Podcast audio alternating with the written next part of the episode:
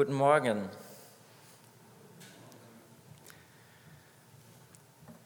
Vereinzelt waren einige dabei gewesen bei dem diesjährigen Leitungskongress von Willow Creek. Und der, da sind wir hingefahren, wir waren in Karlsruhe und wir haben da unter anderem einen Vortrag gehört von einem deutschen Theologen, der heißt Michael Herbst. Und der hat auf diesem, auf diesem Kongress hat er einen Vortrag zu dem Thema Umgang mit Macht gehalten. Er bezog sich, er bezog dieses Thema dann auf das christliche Leben und auf unsere Gemeinden. Es ist wichtig, dass wir uns auch in der Gemeinde mit diesem Thema mit Macht auseinandersetzen und dass wir einen gesunden Umgang damit fördern. Das Thema Macht steht ja auch in Verbindung mit Machtmissbrauch in der, in, im Negativen. Wenn Mitarbeiter in einer Gemeinde zu viel Macht bekommen, dann stehen sie in der Gefahr, diese Macht auch zu missbrauchen. Und das sollte unbedingt vermieden werden. Die Gemeinde sollte ein sicherer Ort sein, wo Machtmissbrauch nicht vorkommt. Und Machtmissbrauch kann in ganz unterschiedlichen Formen ähm, stattfinden. Das, das, das kann im Extremfall, kann das natürlich auch in die Richtung Sexualität, Gewalt oder religiösen Missbrauch ähm, kommen. Aber es gibt auch ganz andere Formen, die zahlreich sind und die auch noch anders vorkommen. So kann zum Beispiel einfach ein Mitarbeiter die Einstellung haben, so haben wir das schon immer gemacht und wir werden das jetzt auch nicht verändern. Ne? So, so wird es weitergemacht. Auch wenn eine Veränderung an dieser Stelle sehr wichtig für die Gemeinde wäre. Oder ein anderer Mitarbeiter, der hat angefangen, ein, ein, ein Team aufzubauen oder ist, ist in einem Team da, da drin, aber er ist nicht bereit, dass neue Mitarbeiter in dieses Team hineinkommen, sondern er blockt das so ein bisschen ab. Das ist auch wieder so ein Punkt. Wir sollten nicht an den Punkt kommen, wo wir uns von anderen nichts mehr sagen lassen wollen, sondern wir sollten immer in der Position sein, dass wir auch Kritik von anderen aufnehmen und auch verwerten wollen, dass wir uns was sagen lassen. Und eine Funktion von Gemeinde ist schließlich auch das Korrektiv, dass wir in das Leben von jemandem hineinsprechen, auch etwas sagen, das, sollte, das solltest du ändern. Ja? Das ist nicht gut, wie das läuft und da solltest du etwas ändern. Das ist auch eine, eine Funktion, die wir als Gemeinde auch haben. Und dafür ist es so wichtig, dass wir auch offen dafür sind, ähm, diese, diese Korrekturen anzunehmen, sage ich mal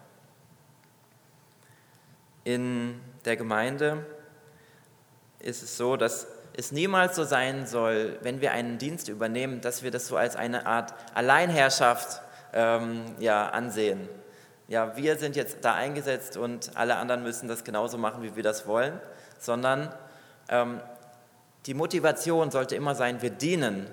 Wir dienen der Gemeinde, wir dienen unserem Herrn Jesus Christus durch das, was wir tun. Michael Herbst hat auch angesprochen, dass Macht prinzipiell erstmal nichts Schlechtes ist. Das ist auch etwas Neutrales in dem Sinne. Und er hat auf Epheser 4, die Verse 14 bis 16 sich bezogen. Die möchte ich uns mal vorlesen. Denn wir sollen nicht mehr Unmündige sein, hin und her geworfen und umhergetrieben von jedem Wind der Lehre durch die Betrügerei der Menschen, durch ihre Verschlagenheit zu listig ersonnenem Irrtum Lasst uns aber die Wahrheit reden in Liebe und in allem hinwachsen zu ihm, der das Haupt ist, Christus. Aus ihm wird der ganze Leib zusammengefügt und verbunden durch jedes der Unterstützung dienende Gelenk. Entsprechend der Wirksamkeit nach dem Maß jedes einzelnen Teils, und so wirkt er das Wachstum des Leibes zu seiner Selbstauferbauung in Liebe. Wir haben von Gott eine gewisse Macht bekommen. Aber das Ziel davon ist nicht, dass wir sie für uns einsetzen, sondern dass wir damit andere ermächtigen, dass sie ähm, aufgebaut werden. Dafür hat uns Gott diese Macht gegeben. Und alle Mitarbeiter in der Gemeinde sollten sich als so Diener begreifen, die den anderen dabei helfen, ähm, ja, aufgebaut zu werden. Macht bedeutet, dass wir die Möglichkeit haben, Dinge zu gestalten und voranzubringen. So könnte man es auf den Punkt bringen. Gottes Ziel mit jedem von uns ist, ein mündiger Christ zu werden. Das heißt, einerseits für unsere Beziehung mit Jesus, dass wir ähm, in einer lebendigen Beziehung mit Jesus sind. Dass es nicht nur so ist, wir, wir kommen im, am Sonntag zum Gottesdienst und hören da eine Predigt und das ist das Einzige, was wir in, unserem ganzen, in unserer ganzen Woche haben, sondern es sollte so sein, dass wir jeden Tag mit Jesus in der Verbindung sind und dass wir aus dieser Beziehung mit ihm ähm, in unserem Glauben wachsen, aus dieser Beziehung heraus.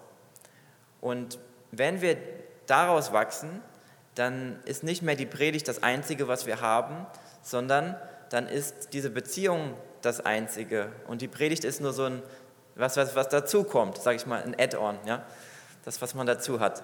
Das ist hilfreich, aber es ist eben nicht alles. Es geht um mehr. Und ein anderer Teil, ähm, wo es auch darum geht, wenn wir ein mündiger Christ werden wollen, ist das, das Bibelwissen.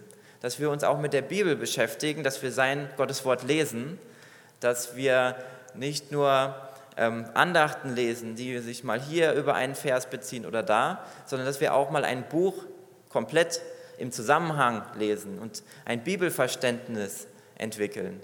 Das ist so grundlegend, weil durch die Bibel spricht Jesus zu uns, auch heute. Und er hat eine Botschaft für jeden von uns, auch heute in, in dieser Zeit, in der wir sind.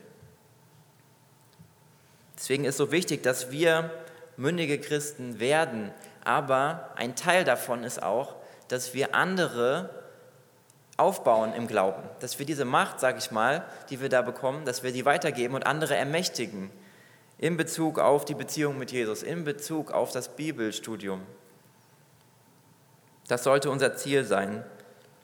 Also das, das Ziel von der Macht, die wir bekommen haben, ist, dass wir sie weitergeben, dass wir sie teilen. Michael Herbst sagte auch, Ohnmacht ist keine christliche Tugend. Das heißt, wenn ich einfach nur da sitze und angewiesen bin jetzt auf diese Predigt oder ähm, ja, die Andachten irgendwie so wahrnehme, und eigentlich eine sehr schwache Beziehung mit Jesus habe oder ein sehr löchriges Bibelwissen, sage ich mal, das ist Ohnmacht eigentlich. Da bin ich ja von den anderen abhängig, in so einer Abhängigkeit. Darum soll es eben nicht gehen, sondern wir sollten nicht in, diese in der Ohnmacht sein, sondern uns selbst ermächtigen, dass wir uns auskennen in der Bibel, dass wir ähm, investieren in das Gebet mit Jesus.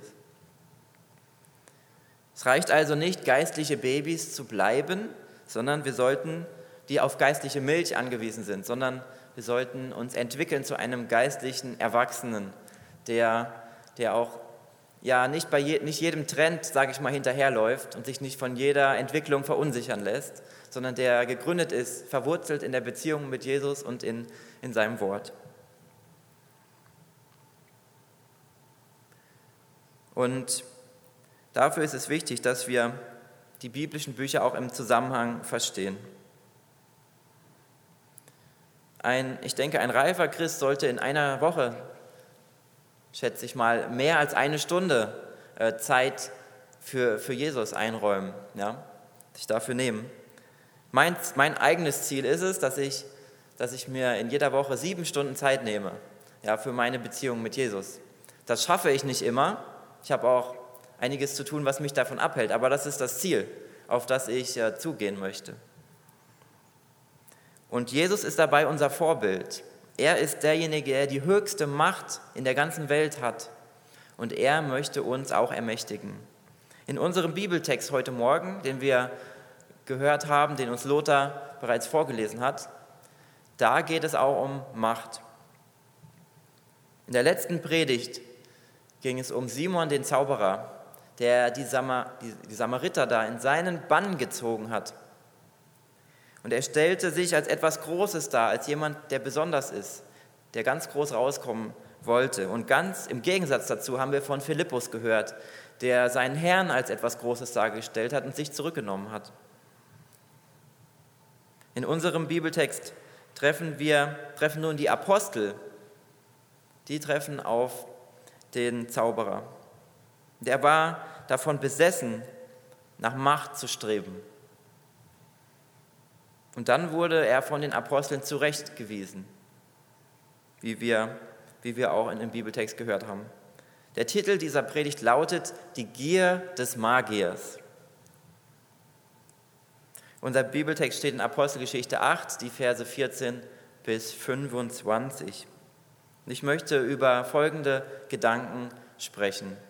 Erstens die Erfüllung mit dem Heiligen Geist in den Versen 14 bis 17. Die Apostel legten den getauften Gläubigen ihre Hände auf und so haben sie den Heiligen Geist empfangen. Dann zweitens das Streben nach Macht. Verse 18 und 19. Der Zauberer Simon möchte eine zusätzliche Macht bekommen. Er möchte auch die Möglichkeit haben, anderen den Heiligen Geist durch Handauflegen weiterzugeben. Und dafür ist er auch bereit, Geld zu bezahlen. Und drittens die Abweisung des Zauberers in den Versen 20 bis 25. Die Apostel lehnen die Anfrage des Zauberers ab und kritisieren ihn dafür. Der Zauberer bittet sie dann um Gebet, dass nicht das Schlimme eintrete, was sie ihm zugesagt haben. Erstens die Erfüllung mit dem Heiligen Geist. Wir lesen in unserem Text von einer besonderen Situation. Das Evangelium breitet sich weiter aus und nun erreicht es auch die Samariter. Und wie viele wissen, waren die Beziehungen nicht besonders gut zu den Samaritern von den Juden. Aber sie wurden jetzt auch mit dem Evangelium zum ersten Mal erreicht. Dazu kamen dann extra die Leiter Petrus und Johannes, um ja, ihnen das auch nochmal zu bestätigen. Ihr gehört jetzt auch dazu und dass sie mit dem Heiligen Geist erfüllt wurden. Die Apostel legten den Getauften, die gerade von Philippus getauft wurden, legten sie die Hände auf und somit kam der Heilige Geist auf sie. Das haben nicht die Apostel bewirkt, sondern das hat Gott durch sie bewirkt. Und in anderen Stellen in der Apostelgeschichte lesen wir auch, dass die Handauflegung keine kein notwendiges Kriterium dafür ist, den Heiligen Geist zu empfangen. Zum Beispiel in der Geschichte von Cornelius und seiner Familie. Dort wurden nicht die Hände aufgelegt. Außerdem ist es auch nicht Voraussetzung, dass ein Apostel dabei sein muss, um den Heiligen Geist zu bekommen. In Apostelgeschichte 10, Vers 47, da lesen wir, von, da lesen wir auch, dass die Reihenfolge erstens die Taufe, dann die Erfüllung mit dem Heiligen Geist nicht die Regel sein muss. Es kann auch anders herum sein. Da heißt es, könnte wohl jemand das Wasser verwehren, dass diese nicht getauft würden, die den Heiligen Geist empfangen haben, wie auch wir. Also Heiliger Geist, dann Taufe in diesem Text. In Apostelgeschichte 19, der Vers 6, da lesen wir von Paulus, der den Jüngern von Johannes dem Täufer die Hände aufgelegt hat und dann kam auch der Heilige Geist auf sie. Also da haben wir nochmal eine Geschichte, wo etwas Ähnliches vorgefallen ist. Die Texte beschreiben aber jeweils eine einmalige Situation. Die Gabe des Heiligen Geistes kam durch Handauflegung in diesen Situationen, wenn eine neue Gruppe zum Glauben hinzugefügt wurde. In dem einen Fall waren es die Samariter in unserem Text. In dem anderen Fall waren es die Jünger von Johannes dem Täufer. Und der Text gibt uns kein Beispiel dafür, wie wir heute den Heiligen Geist bekommen können. Es ist ja so in der neuapostolischen Kirche, wer sich damit etwas auskennt, da wird bis heute der Heilige Geist per Handauflegung ähm, weitergegeben. Und sie nennen das das Sakrament der heiligen Versiegelung. Das ist auch ein, ein, ähm, ein Foto, wo wir, wo wir sehen, wie das praktiziert wird. Ein Apostel dieser Kirche legt den Getauften die Hände auf, ähm, damit sie den Heiligen Geist empfangen. Und sie beziehen sich bei dieser Praxis auf diese Bibelstelle, die wir heute für unseren Bibeltext ähm, haben. Und dabei ist es auch für Kinder möglich, das Sakrament zu empfangen. Unsere Kirche lehnt diese Praxis ab. Dagegen lernen wir die Taufe oder auch die Erfüllung mit dem Heiligen Geist in Verbindung mit einer Reinigung des Herzens von Sünde. Und zu dieser Erfahrung bedarf es keiner Handauflegung. Zweitens, Streben nach Macht. In den Versen 18 und 19 lesen wir, dass die Aktion der Apostel Simon den Zauberer beeindruckt haben muss. Er hat wohl einen Unterschied bei den Getauften gesehen, die den Heiligen Geist empfangen haben. Vielleicht haben sie in Zungen gesprochen. Wir wissen es nicht genau, wie sich das ähm, gezeigt hat oder wie er das mitbekommen hat, dass sie äh, den Heiligen Geist bekommen hatten. So eine Macht wollte er aber auch haben. Und das hat ihn ja danach streben lassen, diese Macht zu bekommen. Doch anstelle wie Petrus und Johannes von Gott ermächtigt wurden, wollte sich Simon, der Zauberer, selbst ermächtigen. Er wollte selbst diese Macht bekommen. Und zwar wollte er sie käuflich erwerben. Er verstand nicht, dass die Gabe des Heiligen Geistes ein Geschenk Gottes ist. Und diese Verse warnen uns auch davor, bei unserem Streben nach Macht einen geistlichen Schiffbruch zu erleiden. Vielleicht hast du vor kurzem eine neue Aufgabe in der Gemeinde übernommen oder du hast das vor, bald eine neue Aufgabe zu übernehmen. Mit der Aufgabe kommt auch eine Verantwortung einher. Es ist wichtig, dass wir verantwortlich mit dieser, mit dieser Macht umgehen, die uns zugeteilt wurde. Vielleicht hast du auch einen Gemeindeschlüssel bekommen für, für diese Aufgaben, die du machst. Das ist auch ein gewisser, gewisses Zeichen der Macht, sag ich mal, weil du damit jederzeit ins Gemeindehaus hineinkommen kannst. Wir sollten unsere Mitarbeit in der Gemeinde immer ähm, als Dienst an der Gemeinde und unserem Herrn Jesus Christus verstehen. Es geht nicht darum, dass wir jetzt durch das, was wir tun, mehr Möglichkeiten bekommen, sondern wir sollten unsere eigenen Interessen zurückstellen und die Interessen von Jesus und unserer Gemeinde ähm, nach vorne stellen.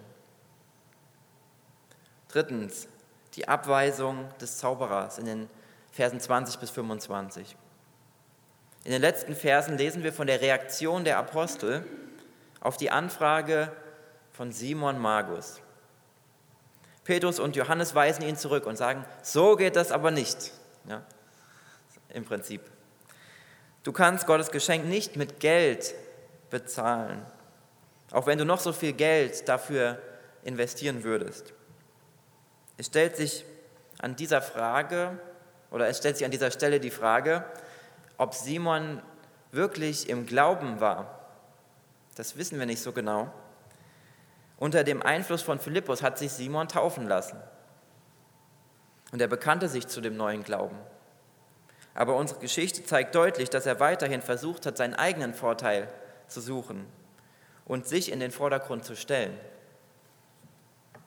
Vielleicht ist es ja so, dass er ähm, wirklich ernsthaft geglaubt hat und dass er aber Schwierigkeiten hatte und wieder Versuchungen hatte in Bezug auf die Macht. Also wir sind, auch wenn wir uns frisch bekehrt haben, nicht gefeit vor den Versuchungen. Auch später können wir noch versucht werden, aber da insbesondere. Und ähm, Vielleicht ist der, der Text auch ein Beispiel dafür, der uns warnen möchte, wenn wir am Anfang des Glaubens stehen, dass wir dann nicht in alte Verhaltensmuster wieder zurückfallen. Denn das ist nicht unser Auftrag. Unseren Auftrag lesen wir in Johannes 3, den Vers 30, wie es Johannes der Täufer ausgedrückt hat. Ich aber muss abnehmen und er muss wachsen. Wir sollten uns zurücknehmen und er sollte immer mehr Einfluss in unserem Leben bekommen. Im Gegensatz zu der Geschichte von Hananias und Sapphira, die wir, mit der wir uns in Apostelgeschichte Kapitel 5 beschäftigt hatten, wird hier Simon Magus nicht direkt sofort gerichtet für das, was er getan hat. Der Fluch wird ihm angedroht, aber er bekommt die Möglichkeit, sein Fehlverhalten noch einmal zu korrigieren. Bei Jesus können wir auch dann Vergebung finden, wenn wir einen falschen Weg eingeschlagen haben. Dann können wir auch wieder zu ihm zurückkommen. Wir können nicht weit genug weggehen, um nicht wieder zu ihm zurückzukommen. Und er möchte, er sehnt sich nach uns, er sehnt sich nach der Beziehung mit uns und dass wir zu ihm kommen und dass wir ja, erfüllt sind von der Liebe zu ihm und der Liebe zu unseren Mitmenschen. Jesus wünscht sich, dass jeder Mensch in einer festen Beziehung zu ihm steht.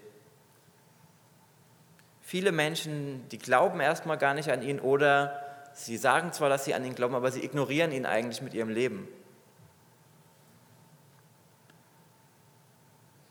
So sollte es nicht sein mit uns. Lasst uns unser Leben so gestalten, dass wir unsere Beziehung zu Jesus pflegen und ihm die Ehre geben. Zum Ende dieser Predigt möchte ich noch darauf eingehen, wie wir den Versuchungen widerstehen können, denen wir ausgesetzt sind. Die Gier des Magiers hat ihn dazu verleitet, sich selbst zu erhöhen. Das war seine Versuchung, die Macht. Und er wollte immer größer, aufgeblasener werden. Er wollte sich ein gutes Image aufbauen. Alle sollten ihn bewundern, aber das war alles nur Show. Da steckte nichts dahinter. Er war auch dafür bereit, um das zu bekommen, war er bereit, einen hohen Preis in finanzieller Hinsicht dafür zu bezahlen. Auch wir stehen vor Versuchungen in unserem Leben. In unserer Gesellschaft wird durch die Werbung, die wir sehen, wird suggeriert, dass wir als erstes an uns selbst denken sollten. Das kannst du dir doch ruhig gönnen, das ist doch etwas Gutes. Oder ja, das, wenn du das machst, das wird dir ein größeres Vergnügen bringen oder das wird dir mehr Unterhaltung bringen. Bei all diesen Dingen, die wir, die wir kaufen oder erwerben, stehen wir in der Versuchung, dass wir zuerst an uns selbst denken. Brauchen wir Luxus? Geht es nur darum, ein gutes Image aufzubauen?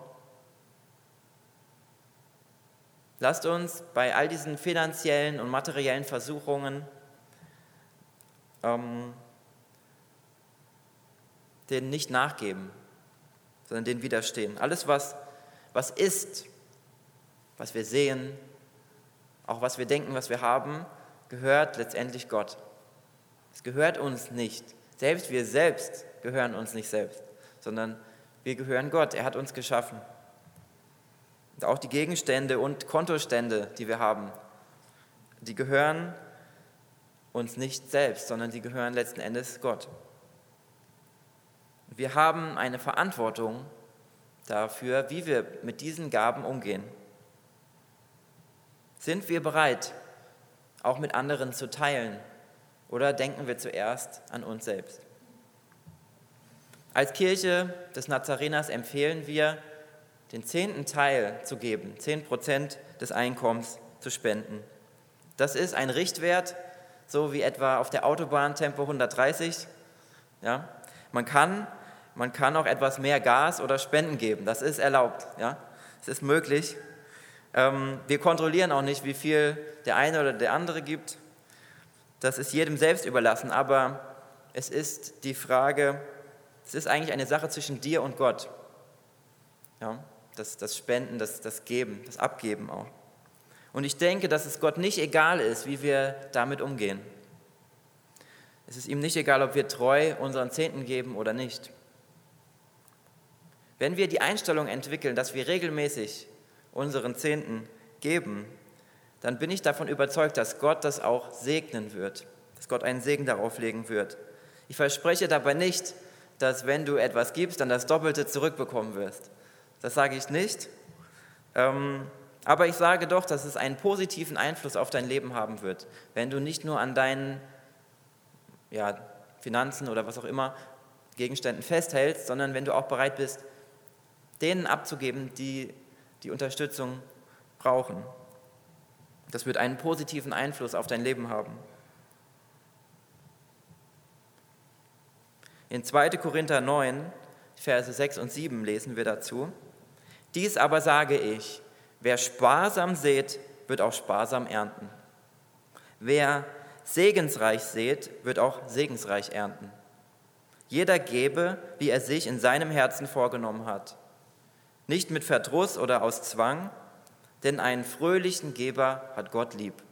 Also es geht Gott auch um unsere Einstellung dabei, wenn wir geben, dass wir das gerne machen, dass wir das mit einer fröhlichen Einstellung verbinden. Und das bezieht sich nicht nur auf Geld an dieser Stelle, sondern eben auch auf unsere Zeit. Vielleicht können manche wenig geben, die wenig ein geringeres Einkommen haben, aber sie haben Zeit. Und diese Zeit können sie auch investieren in das Reich Gottes. Sie können diese Zeit Gott zur Verfügung stellen. Lasst uns also der Versuchung widerstehen, unseren eigenen Vorteil zu suchen, so wie das Simon Magus gemacht hat, und bereit sein, an andere zu denken und sie zu unterstützen.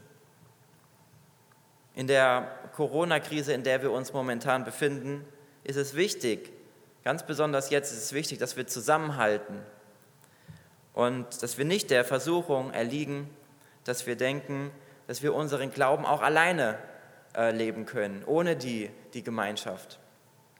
Das ist ein Trugschluss. Es gibt manche, die sagen, ja, ich habe doch Bibel TV, ja, ich habe doch den Evangeliumsrundfunk. Warum brauche ich dann noch die Gemeinde? Das ist ein bisschen überspitzt gesagt, aber ähm, wir brauchen die Gemeinschaft, wir sind aufeinander angewiesen. Der Glaube ist nicht dafür konzipiert, alleine gelebt zu werden, sondern in der Gemeinschaft. Lasst uns deshalb weiterhin diese Gemeinschaft stärken.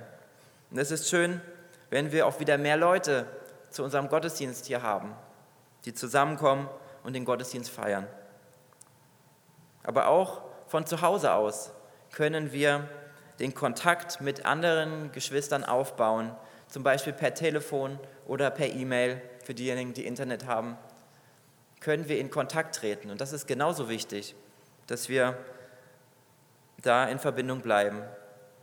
Der Individualismus unserer Gesellschaft ist eine Versuchung, die uns trennen möchte. Aber wir sollten immer wieder die Gemeinschaft suchen und uns nicht davon trennen lassen. Wir sollten diejenigen auch unterstützen, die vielleicht einsam sind, die sich einsam fühlen oder die Hilfe gebrauchen können. Amen.